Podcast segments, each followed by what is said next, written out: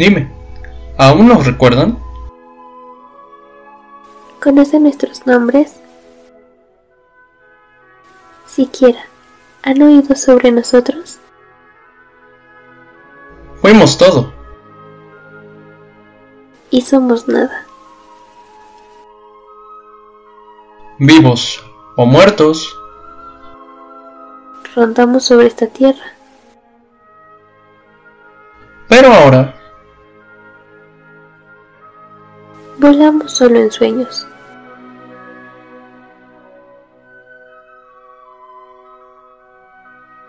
Sigue el sonido de nuestra voz y déjate llevar con nosotros en un rato de relato.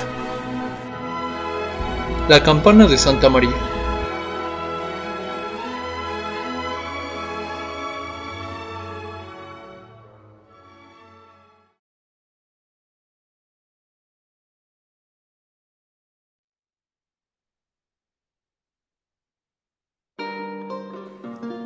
Puebla, uno de los centros con mayor concentración cultural en la actualidad. Contando con la arquitectura colonial más enigmática de México, alegres festividades y una amplia gama de platillos típicos. Como en todo el territorio, esta ciudad no está libre de relatos y leyendas que han sido transmitidos de generación en generación. Pues no por nada se llama Puebla de los Ángeles. Es muy probable que ese nombre se lo haya ganado a raíz de la siguiente historia. La catedral. Ubicada en el centro de la ciudad. Es posiblemente la edificación más reconocida de la ciudad. Cuenta con una de las leyendas más conocidas de toda Puebla. Esta, historia, comienza así.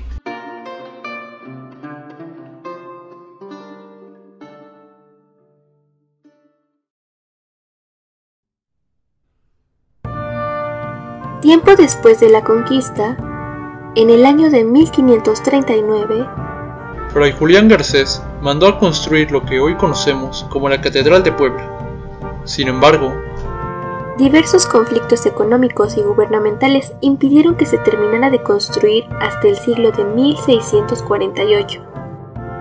La consagración de este monumento fue efectuada por Juan de Palafox y Mendoza. Antes de ser terminada, la catedral ya contaba con una campana. Debido a la culminación de la obra, fue mandada a fundir para poder hacer una nueva para la misma. Lamentablemente, tuvieron un grave inconveniente. La nueva campana pesaba mucho más que su antecesora. Se estima que esta campana pesaba alrededor de 9 toneladas. Debido a la falta de recursos, y sobre todo a la limitada tecnología de esa época, fue una tarea imposible colocar la campana en el lugar en el que estaba destinada a ir. Intentaron más de una forma y método para cumplir dicha misión, pero nada cambió. Nunca pudieron subirla a la torre, por lo que lamentablemente dejaron la campana a la deriva enfrente de la catedral, pues también era imposible transportarla a otro sitio. Ya intentamos de todo, ¿Cómo esperan que la llevemos hasta la cima de la torre? No nos queda más remedio que dejarla aquí.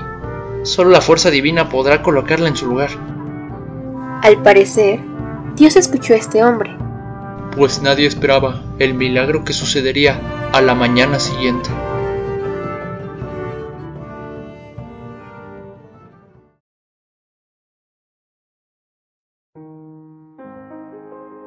Esa misma noche, mandaron a un guardia a velar toda la noche para que cuidara de la campana. Como si alguien pudiera llevársela. Para bien o para mal, el sueño venció al guardia. Y se quedó profundamente dormido.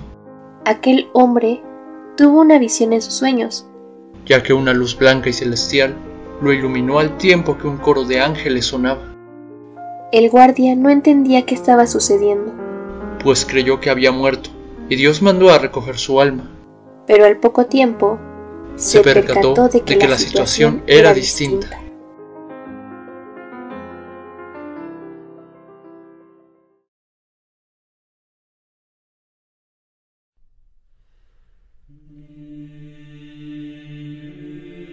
¿Dónde me encuentro? ¿Qué pasó? ¿Estoy muerto? No temas. Estás bien tu alma aún descansa en tu cuerpo de mortal. ¿Quién dijo eso? ¿Quién está ahí? Tranquilo. Soy un ángel mandado por Dios. Vengo a darles buenas noticias. Dios mío, dijo el hombre impresionado de lo que estaba viendo y escuchando. Sabemos que tienen un gran inconveniente con aquella campana frente a la casa de nuestro Señor. También hemos visto cómo han hecho un gran esfuerzo por ponerla en el lugar que corresponde. Vuestro Dios ha decidido ayudarlos en su ardua tarea. Nosotros los ángeles nos encargaremos de subir la campana por ustedes como gratitud a su devoción.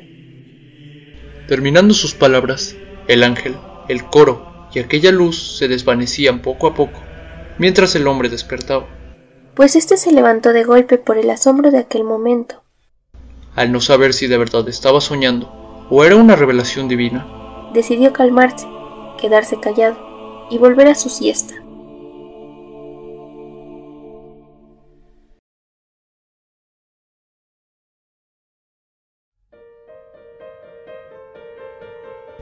A la mañana siguiente, el guardia despertó de un sueño más que reconfortante.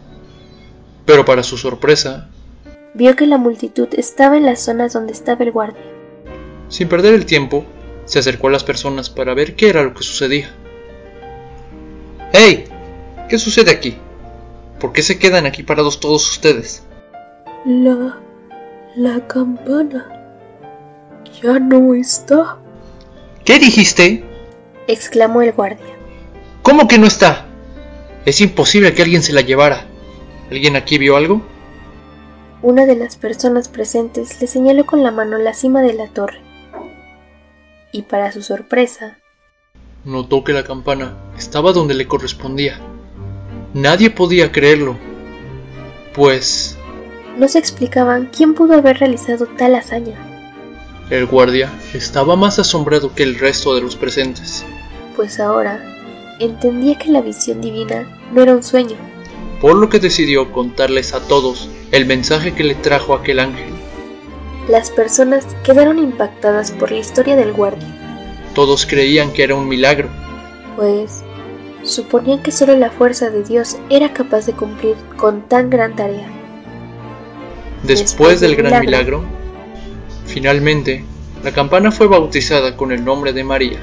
Debido a que con la misma se saluda a la Virgen María, en todas las tocadas de las 12 del día y 6 de la tarde.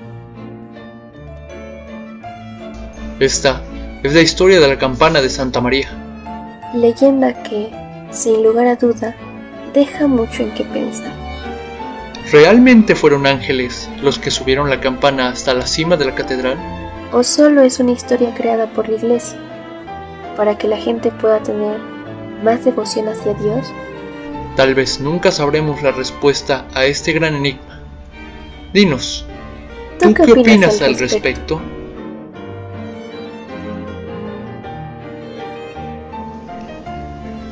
Agradecemos, su presencia en este espacio. Nos escuchamos en el siguiente episodio. Y recuerda, no te pierdas un rato de relato. Hasta, la próxima.